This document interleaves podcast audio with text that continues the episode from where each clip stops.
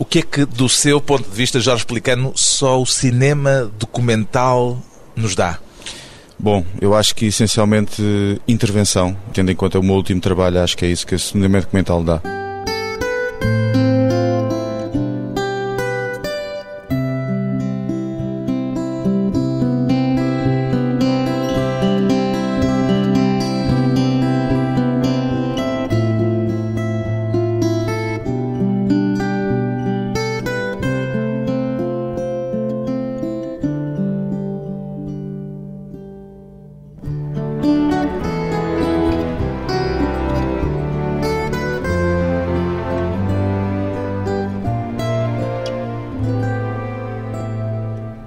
Jorge Pelicano, 32 anos, cineasta. São maiores as semelhanças ou as diferenças, Jorge Pelicano, entre o cinema de ficção e o cinema documental, tal como o entendo? Sim, há semelhanças entre os dois. O meu próprio trabalho, o meu próprio tipo de documentário é um documentário muito cinematográfico. Acho que há alturas em que se aproxima, há outras alturas que se ansia, mas eh, por onde eu quero caminhar é para um cinema documental cada vez mais afastado dessa ficção documental. Portanto, serão maiores as, as diferenças, apesar de tudo. Sim, são grandes diferenças. São artes diferentes, em todo o caso. Sim, são artes diferentes até do modo como é feito. Portanto... Embora utilizem os mesmos materiais, embora utilizem a imagem e a câmara. Exatamente, mas essencialmente não há um guião. E eu nos meus trabalhos, quando parto para o terreno, parto mais ou menos com uma ideia, nunca é uma ideia fixa, não há um guião. Portanto, eu muitas vezes não faço pesquisa, faço pesquisa filmando e formando a realidade e filmando as pessoas. À espera do que a realidade oferece à câmara. Saber aguardar acho que é extremamente importante. O documentário interessa-lhe mais também como espectador? Vê mais documentários do que filmes de ficção? Eu acho que é metade por metade, portanto, tanto gosto da ficção como do documentário. Metade por metade é muito, porque a maior parte das pessoas provavelmente vê um documentário quando o rei faz anos. Sim, mas neste caso, devido à minha profissão, é óbvio que tenho que ver bastantes documentários. Já alguma vez sonhou com a ideia de poder vir a fazer um dia um filme de ficção? Acho que é um trajeto normal de alguém que começa a realizar. É algo que eu não estou a pensar eh, a curto prazo, porque acho que ainda há muito por fazer no documentário em Portugal. Porquê é que se fez tão pouco até agora? Eu acho que há pouca gente a filmar documentários em Portugal. Felizmente começaram a abrir escolas de cinema, há jovens realizadores a começarem-se a lançar. E não sei porquê, eu gosto de retratar o meu país, gosto de retratar as histórias da nossa identidade, da nossa cultura. E os meus trabalhos estão muito marcados por isso, têm a ver com interioridade penso que a tendência é para aumentar cada vez mais este tipo de documentários, até porque há jovens realizadores a saírem das próprias escolas. Aliás, o cinema começou como arte documental. Exatamente, portanto, eu acho que em Portugal estamos no início ainda, sinceramente, até porque acho que, por exemplo, o meu trabalho é um trabalho muito interventivo e muitas das pessoas falavam que não estavam à espera que os documentários pudessem ser assim tão interventivos. Isto significa que acho que estamos no início, há muito por fazer, repare, que não há documentários nas salas que espelham a nossa realidade. Até na televisão também há pouco. Exatamente. Aliás, como muita gente sabe, houve um diferente entre o próprio DOC Lisboa e a RTP2, porque achavam que o serviço público que está a acontecer na nossa televisão pública não é o suficiente e há poucos documentários portugueses. Tem alguma explicação para o facto do documentário estar hoje completamente subalternizado em relação ao cinema de ficção? Quer dizer, para o facto de as pessoas também não parecerem assim tão motivadas para ir ver documentários? As pessoas não são motivadas porque não lhes oferecem essa motivação, na minha opinião. Ou seja, eu acho que tem que partir das distribuidoras, eles é que têm que dar o primeiro passo a dar documentários às pessoas. Eu acho que há muitas pessoas que gostam de documentários. Vem-se o caso do Doc Lisboa, que nas últimas edições há um sucesso garantido, salas completamente esgotadas, e significa que há público para documentário. Mas há público para documentário não só nas grandes metrópoles, mas no resto do país temos é sentido isso na Sim, sua ação concreta? Claramente, e não estou a falar de cor, porque no meu anterior trabalho ainda há pastores, nós fizemos uma grande turnê, entre aspas, por todo o país e percebi que as pessoas aderem. Quando se trata de temas que têm a ver com a sua própria cultura, com a sua própria identidade, isto é extremamente importante, eu acho que as pessoas aderem. Pois bem, o realizador Jorge Plicano é o autor de dois documentários multipremiados. Primeiro, ainda há pastores, agora, para, escute, olhe os muitos prémios que já ganhou com estes dois filmes, do Doc Lisboa ao Festival de Cinema sobre Montanhas em Katmandu, no Nepal, para dar apenas dois exemplos. Esses prémios já lhe permitem sonhar com uma dedicação ao cinema documental a tempo inteiro, Jorge Plicano?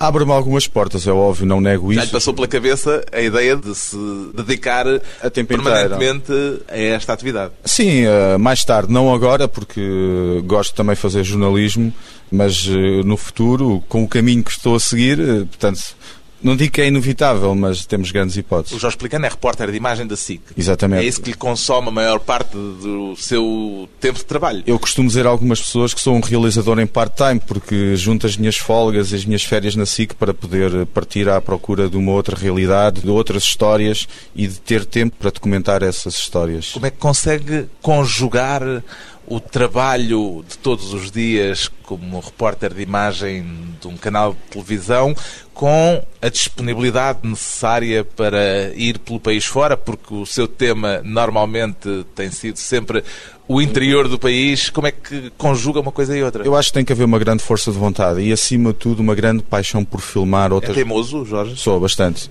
Aliás, eu tornei-me muito viciado neste documentário. Mas... Viciado? Viciado, sim. É o termo? É assim, porque eu houve uma alturas, mesmo quando eu estava com os meus colegas, com meus amigos, não sabia falar de outra coisa sem ser o filme que estava a filmar. Mas eu acho que essencialmente eu noto isso em mim. Eu tenho uma grande paixão por filmar. Agora, não é fácil conjugar as duas coisas essencialmente porque são duas linguagens diferentes. Não digo completamente diferentes, mas são de, a linguagem de televisão é uma linguagem diferente do que a linguagem de documentário. O Jorge filma de forma diferente quando está com a câmara para um trabalho da SIC e quando está com a câmara aprontada para um documentário que esteja a realizar? Sim, não é só a maneira de filmar, é a própria abordagem em si, a maneira como nós encaramos os personagens. Mas isso é, é perfeitamente normal, porque a grande diferença da televisão para o documentário é o tempo. No documentário nós temos imenso tempo para podemos esperar, podemos analisar, podemos ter uma outra abordagem, ou seja, controlamos mais a sequência, a realidade, aquela história em particular. A televisão não, estamos muito mais formatados e temos muito menos tempo para fazer as coisas. Voltamos ao mesmo problema, o tempo, porque se o documentário lhe exige esse tempo de espera, há bocadinho falava da aprendizagem da espera que o documentário lhe fez descobrir. Eu aprendi isso filmando, quer dizer, eu acho que há, há outros jovens realizadores que veem muitos filmes, muitos documentários e identificam-se com um determinado realizador ou com um determinado tipo de cinema documental. E a partir disso fazem os seus filmes. Eu penso que é um pouco ao contrário. Eu aprendo filmando. E eu acho que o meu trajeto, o meu curto trajeto tem sido um pouco assim. Eu acho que Ainda há Pastores fui aprendendo algumas coisas e com este trabalho já tentei evoluir para outra realidade. É um filme este documentário Para Escuta, olha, é um documentário que não tem entrevistas, não tem voz off, vive essencialmente dos ambientes que fui filmando de uma forma muito natural. Portanto, eu penso que há aí uma evolução a nível de trabalho de realização. Mas é isso que eu quero fazer, é aprender filmando. A forma de fazer o documentário também tem a ver com a própria ideia que está subjacente ao documentário e e ao título, ou seja, também é preciso parar, escutar e olhar, esperando que a realidade entre pela câmara dentro. Eu acho que sim, isso é, é importantíssimo. E parar, escutar e olhar é extremamente importante na nossa sociedade, que é uma sociedade cada vez mais agitada, onde por vezes não há limites para nada, e eu acho que é necessário uma, uma grande reflexão na nossa sociedade. Eu estava a sublinhar o facto de essa aprendizagem da espera e do tempo vir colocar outra vez o problema do tempo disponível, porque só quem tem tempo é exatamente. que pode gastar tempo exatamente. à espera das imagens. Exatamente, exatamente. Eu, eu, eu houve uma altura no, no próprio filme que nós íamos para uma determinada estação que as pessoas no filme vão reconhecer, que é a estação da Ribeirinha, na linha do Tua. Aparece várias vezes. Várias vezes, exatamente. E eu ao início eu ia para lá à procura de um senhor que estava lá sentado, à procura que acontecesse algo. Mas eu, por vezes, chegava lá e não acontecia nada. Mas depois, à medida que o tempo ia avançando, à medida que eu ia filmando, à medida que eu ia evoluindo, eu percebi, não, eu não posso ir para esta ação à espera daquilo que eu estou à espera. Eu tenho que chegar lá e vou estar à espera do que acontecesse. De repente começar a chover é importante no e, filme. Eu acho que é importante. Portanto, isso saber esperar, não ter uma ideia pré-definida, eu acho que isso é muito importante para quem faz cinema documental, ou seja, não ter um guião, ficar à espera, no fundo, o que a natureza nos dá, o que o próprio futuro nos vai dar. Já vamos falar mais em pormenor daqui a pouco desse filme, Pare, Escute, Olhe.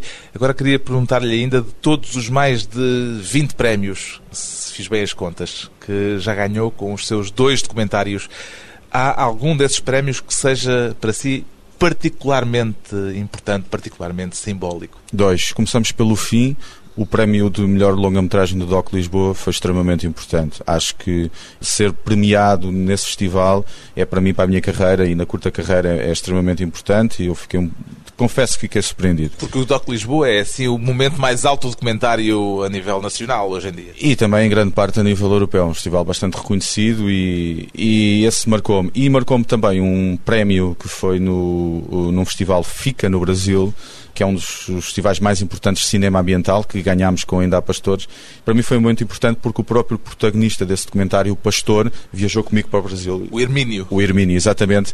Viajou comigo para o Brasil e foi uma grande alegria para nós. Chorámos muito os dois porque foi um trabalho muito longo. Eu, quando recebi aquele prémio, em lágrimas, disse-me para mim próprio: acho que valeu a pena. As recompensas depois do muito trabalho ao longo de anos. Depois de uma breve pausa, voltamos com o cineasta Jorge Pelicano no mundo rural.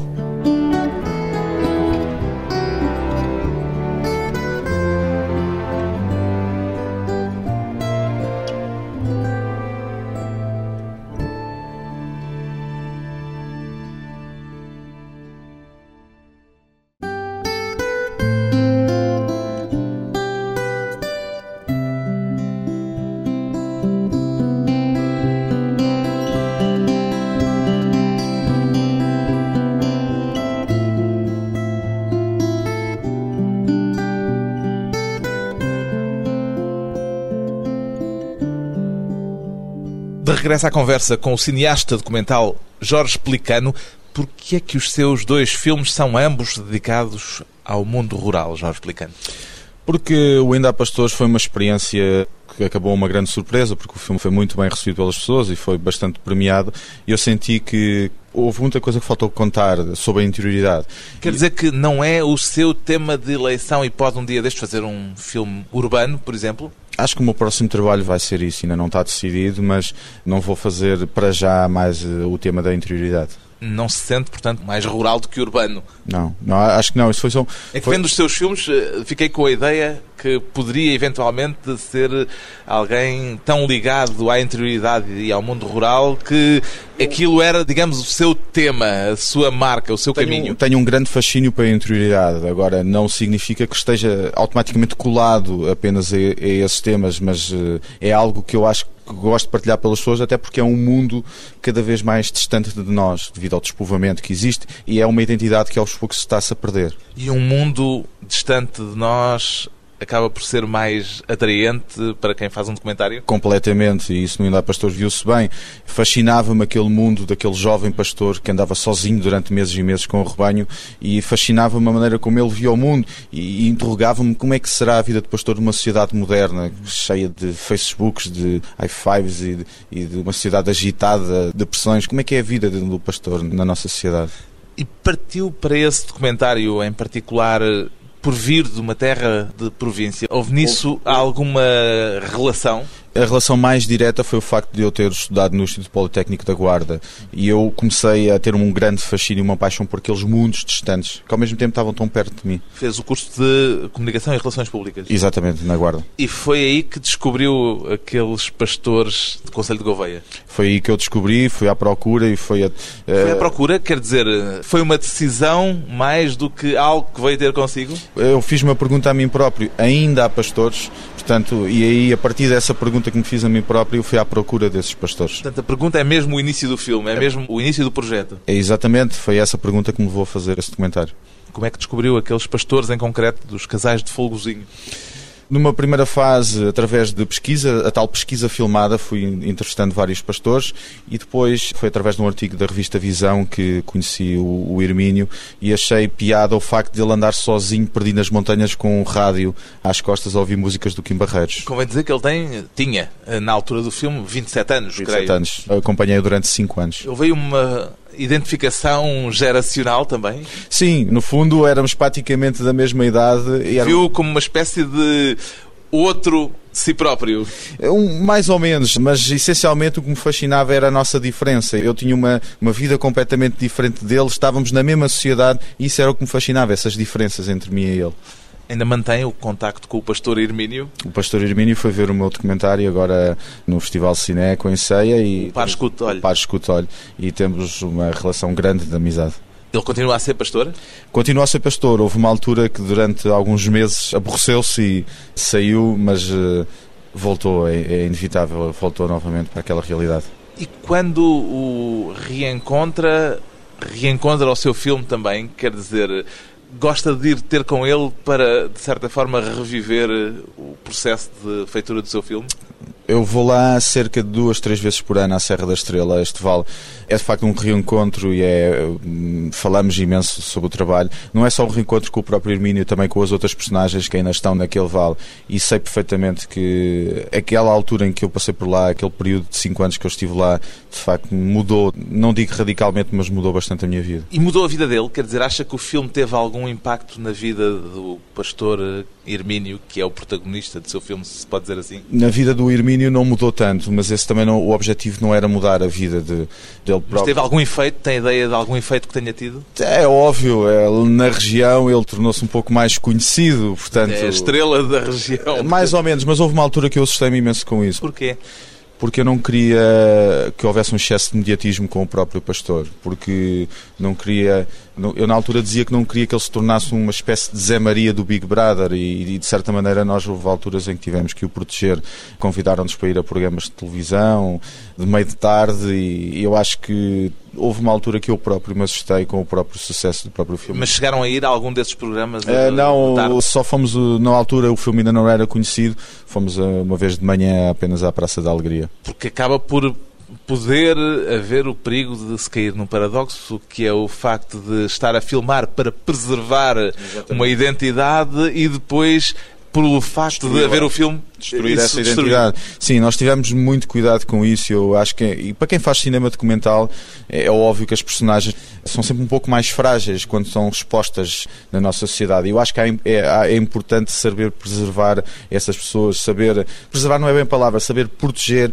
essas próprias eh, pessoas. E eu tive muita preocupação em fazer isso. Como é que explicou àqueles pastores, e nomeadamente ao Hermínio, aquilo que queria fazer antes de começar a filmar? Ou chegou lá de câmara em punho e a questão nem se pôs? Eu acho que foi, foi ao início foi um pouco assim, quer dizer, até porque eu não, não, não estava à espera de que o filme resultasse daquela maneira, não é? Eu ao início fui para lá porque eu tinha uma grande necessidade de filmar, porque eu necessitava de evoluir gostava-me de sentir livre com a câmara. Ainda não uh, trabalhava para a SIC quando começou? Quando comecei ainda não trabalhava para a SIC, não. Eu sentia mesmo a necessidade de, fazer uma história minha, não é? Mais como uma paixão, uma necessidade, quase como um, um, vício e também para aprender. É óbvio, quando eu lá cheguei, a reação dele não foi uh, uma reação totalmente aberta, porque são pessoas que não estão habituadas a que cheguem ali e comecem a filmar, mas ao, à medida que o tempo foi avançando, houve uma grande relação de cumplicidade entre nós os dois. Nessas coisas pede autorização prévia, como é que procede no terreno perante as pessoas que acabam por ser eh, protagonistas dos seus filmes. Essa autorização é óbvio que tem que ser pedida, não é? Mas, Mas explicitamente ou é uma autorização apenas implícita? Nós o que fazemos é que dizemos que estamos a fazer um documentário por vezes as pessoas não têm ideia do que é que no fundo isso representa, não é? Mas de facto essa autorização tem que ser sempre pedida por uma questão também de respeito. Já lhe aconteceu negarem-lhe a autorização? Sim, sim, já me aconteceu, mas isso é perfeitamente normal. Quem retrata pessoas. Normalmente, o que é que quem está do outro lado, ou seja, quem é filmado, sente, o Jorge explicando, que espera do resultado daquele trabalho? Se é que tem a percepção da razão por que lhe dizem que sim? Uh, as personagens que eu tenho retratado são pessoas normalmente mais idosas e pessoas, não digo pessoas mais rurais, não era esse rótulo que eu queria dar, mas eh, eu, eu tenho a consciência que elas não têm a noção que eu tenho da importância que é ou do impacto que aquele filme vai ter. De qualquer maneira, nós fazemos sempre o nosso trabalho, que é explicar que isto é um documentário sobre A ou B ou C, que vai passar, as pessoas perguntam sempre onde é que o filme vai passar, em que canal é que vai passar, e depois nós temos que explicar, bom, não é bem no canal de televisão, nós queremos fazer... A ideia que as pessoas têm é sempre que é qualquer coisa, coisa de, de, de, televisivo, não é assim? As pessoas têm essa ideia, ou então depois dizem, olha, e depois vocês vão vender os DVDs, quanto é que custa o DVD que vocês vão fazer sobre aqui, sobre a festa, sobre isto, sobre aquilo, portanto, honestamente as pessoas muitas vezes não têm a perfeita ideia da verdadeira dimensão do próprio trabalho. Mas eu não, nem é preciso ir para as aldeias. Muitas vezes os próprios autarcas da região que nós filmamos também não têm a ideia, de facto, da dimensão do, dos projetos. Isso é? é uma vantagem ou uma desvantagem? É uma vantagem e é uma desvantagem, é as duas coisas ao, ao, mesmo tempo. Em determinadas alturas eu penso que é uma, é uma vantagem porque as próprias pessoas sentem-se um pouco mais à vontade, não é? Eu acho que isso é importante num cinema documental. Outras alturas é uma desvantagem, por vezes acho não acreditam, não, não sabem bem o que é que nós estamos a fazer, não é? Quantas horas é que filmou para o Ainda há Pastores? O Ainda há Pastores foram cerca de 90, 90 100 horas, por aí. Ao longo de 5 anos? Ao longo de 5 anos, é óbvio, não tive lá os 5 anos, houve um interregno de 2 anos, mas o, desde o início do projeto, em 2001 até 2006, portanto, foi esse tempo que eu ocupei. Imagino que lhe terá custado muito deitar uma parte substancial, a maior parte, a esmagadora maioria desse material fora na mesa de montagem. É aquilo que eu chamo de matar as personagens. Portanto, nós na, na edição somos quase como uns assassinos. Portanto, tivemos tanto tempo ali a filmar aquelas personagens, aquelas sequências, depois temos que as matar.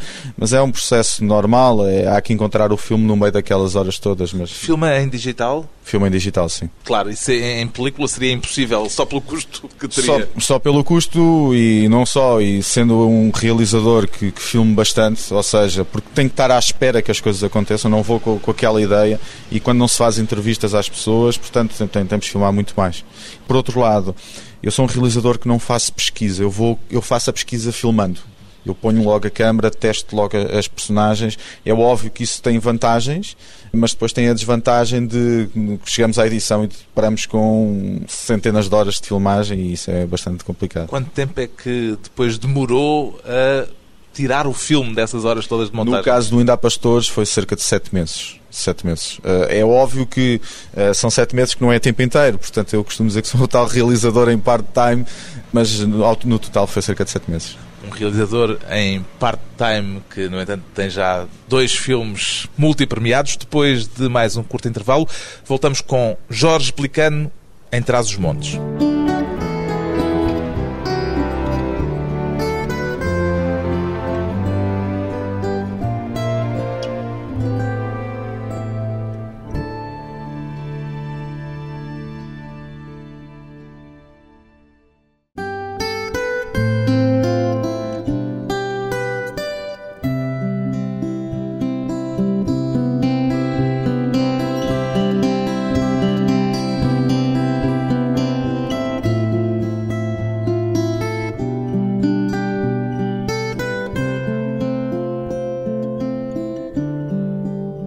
Convidado hoje para a conversa pessoal e transmissível o documentarista Jorge Plicano, autor do filme Par, Escute, Olhe, vencedor de três prémios no DOC Lisboa, entre eles o prémio de melhor filme português. Como é que se interessou pela questão da linha do Tua, Jorge Plicano? Eu queria falar sobre despovoamento no interior de Portugal. E eu acho que falar do encerramento das vias de caminho de ferro em Trás-os-Montes é falar de despovoamento. Porquê? Porque quando se encerra uma via de caminho de ferro, significa que já não há gente para o comboio transportar. E foi a partir daí que eu decidi fazer este filme. E pensou imediatamente que aquele era o melhor exemplo de despovoamento, aquela questão da linha do Tua?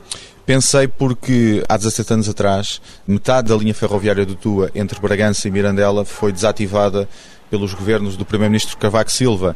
E foi uma história incrível. Foi em outubro de 92, em que um forte dispositivo policial pessoas, funcionários da CP, foram à estação de Bragança, pegaram nos comboios e meteram-nos em cima de caminhões de tiro e levaram-nos com o pretexto de que aqueles comboios eram para manutenção e a linha ia ser remodelada, portanto, e esses comboios nunca mais voltaram. E as pessoas Mas ficaram. Isso foi uma coisa que o Jorge soube agora ao pesquisar para fazer o filme. Soube na altura, quando comecei a fazer o filme, e por isso é que eu fiquei naquela linha e não fiquei noutra linha, porque aquilo que fizeram foi, para já foi uma mentira, porque mentiram às pessoas, foram buscar os comboios pela calada da noite noite. Nessa mesma noite, Bragança ficou sem comunicações e foi quase como um ato de cobardia. E foi a partir daí que eu decidi ficar na linha do Tua, porque pensava que ia à procura de um filme de revolta das pessoas, mas não encontrei revolta nenhuma. Justamente, essa é uma das surpresas. O que é que lhe parece que explica o facto de sendo algo tão nefasto como o seu filme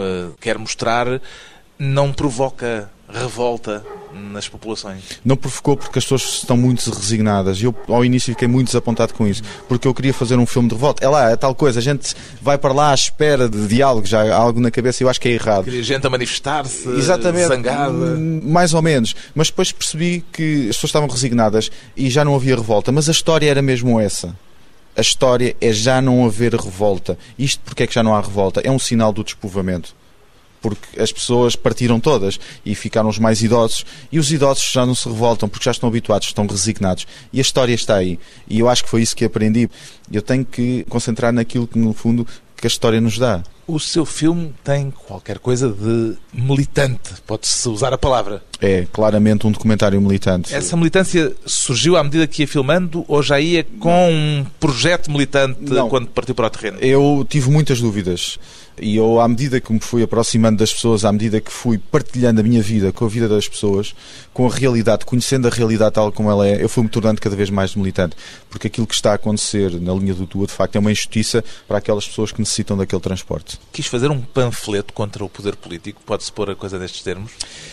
Mais ou menos, mas mais do que criticar o poder político, eu gostava que os políticos refletissem e por isso é que o filme chama-se Pare, Escute, Olhe. Eu acho que é importante haver uma segunda decisão, uma, uma segunda reflexão, porque eu acho que o problema naquela região é que os políticos não conhecem a realidade das pessoas, não conhecem a vida das pessoas, não conhecem a importância que é um transporte para a vida daquelas pessoas. E por isso tomam as tais decisões à distância, não é? Muitas vezes baseadas em números, sem o conhecimento real daquela realidade. Agora também o homem da Figueira da Foz, ou seja, de uma terra de província, a falar, quando fala nesses termos e se refere ao desconhecimento dos decisores políticos em Lisboa em relação ao interior e ao resto do país? Exatamente, é, é, é também por isso. Não é que no seu caso venha de uma terra do interior, uh, venha de uma terra do litoral, sim, mas em todo caso diferente. de uma terra... Afastada do, do centralismo de Lisboa, sim, também, mas não tanto como de facto traz os montes. E aquilo que eu de facto quis fazer foi dar a voz àqueles que normalmente não têm voz. Portanto, a palavra panfleto admite que pode ser usada. Sim, admito que pode ser usada, mas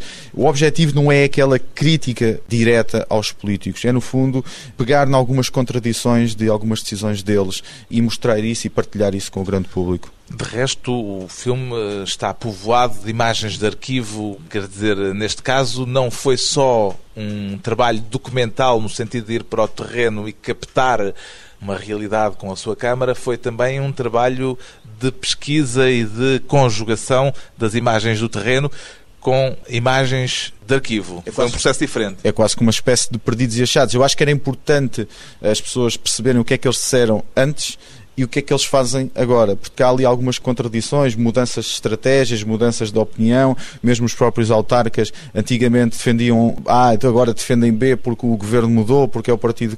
Portanto, todas essas contradições que existem na nossa sociedade em geral, eu retratei-as ali, ou seja, eu parto do particular para um geral. Portanto, aquela situação do tua pode-se acontecer em vários sítios do país. E o que é que mais o surpreendeu ao acompanhar este caso no terreno? Foi de facto as promessas dos políticos não cumpridas e essas contradições, porque repare, o filme começa com Mário Soares a dizer que está na altura dos poderes políticos serem solidários contra os montes.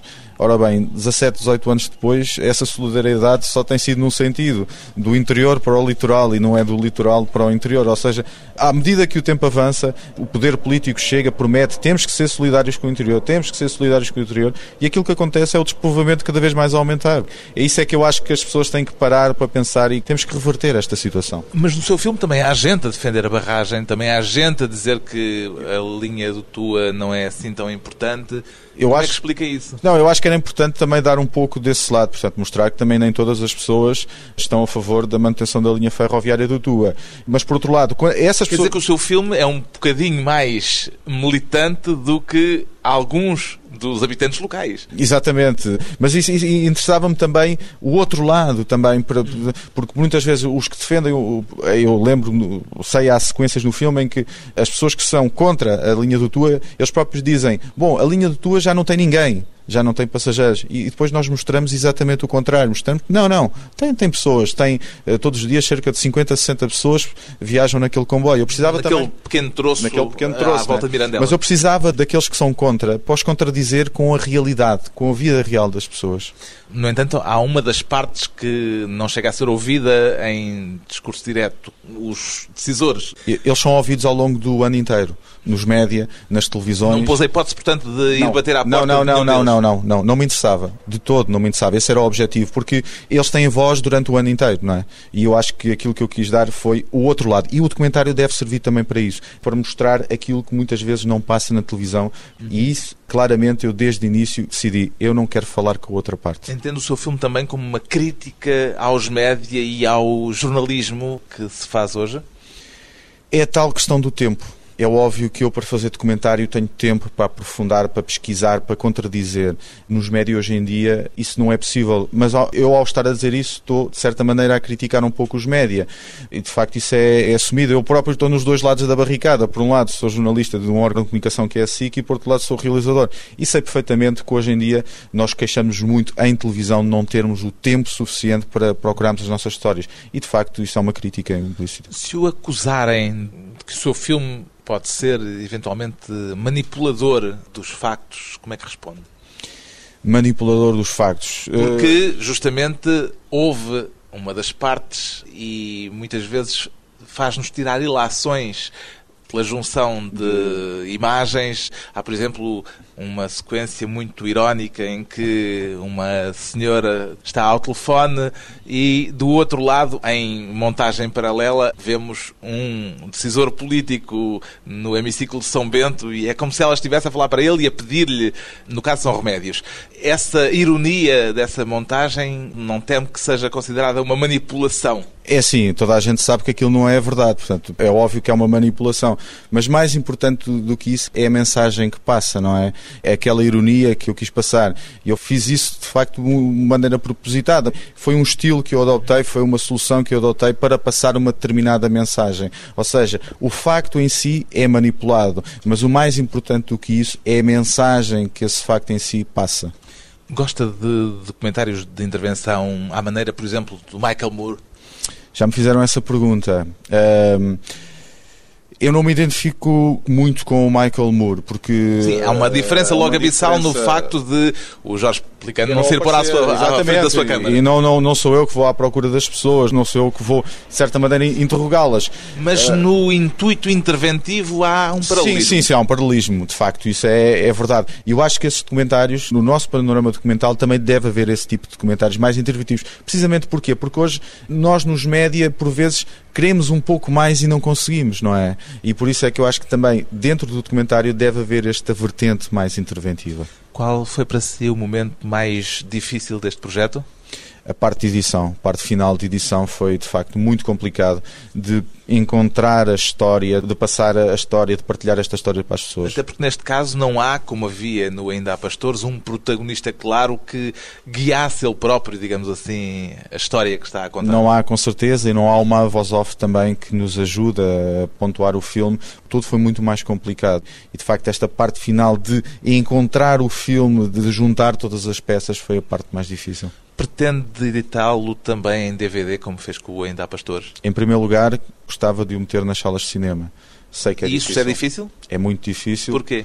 Porque não se aposta neste tipo de filmes que representam a nossa identidade, a nossa cultura. Mas quem é que põe entraves a isso? As distribuidoras? Sim, eh, muitas vezes eh, as distribuidoras e quase que temos um monopólio de distribuidoras, mas eu acho que este pode ser um bom ponto de partida para dar um pouco a volta e tendo em conta os prémios que o filme já ganhou, gostava que me abrisse um bocadinho da janela, que me desse um pouco de esperança, porque eu sinto e, e senti isso na altura do Ainda há Pastores, sinto que há público e eu como jovem realizador tenho que promover os nossos filmes para os portugueses. Eu acho que essa é a minha função. Desta vez não tenciona fazer uma espécie de turnê com o filme às costas eh, de cineteatro em cineteatro pelo país fora? Caso não conseguir pôr o filme nas salas de cinema, vou fazer isso, porque eu acho que o, o grande desejo do realizador é partilhar o filme com o público, não é? E trazer ao público esta realidade. Para além do mais, este é um documentário que tem uma causa, que é a defesa da, e a manutenção da linha ferroviária de Tua. E é isto que eu tenho que mostrar às pessoas. Portanto, vai envolver envolver-se diretamente nesse combate, se é que ele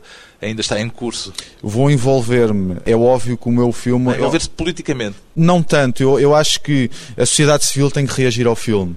No fundo, o filme dá um lado emocional sobre esta realidade e acho que é importante um lado racional. E esse lado racional é feito pela sociedade civil, pelos movimentos que têm acompanhado esta temática. Ou seja, o meu filme é apenas um mote para que a sociedade civil também reaja. E repare, quando no DOC Lisboa as pessoas saíram da sala, foram cerca de 600 pessoas, vieram revoltadas com a necessidade de o que é que eu posso fazer, várias pessoas falaram comigo, o que é que eu posso fazer para vos ajudar na defesa desta causa. E isso foi onde eu me realizei por completo. Ou seja, eu trouxe um filme que puseram as pessoas a pensar e que lhes deu vontade de reagir. Ou seja, o filme pretende que as pessoas reajam. E eu acho que eu não vou intervir de uma forma política, porque eu sei que o meu lugar é o lugar do criador, do realizador. Eu quero é motivar as outras pessoas a reagir.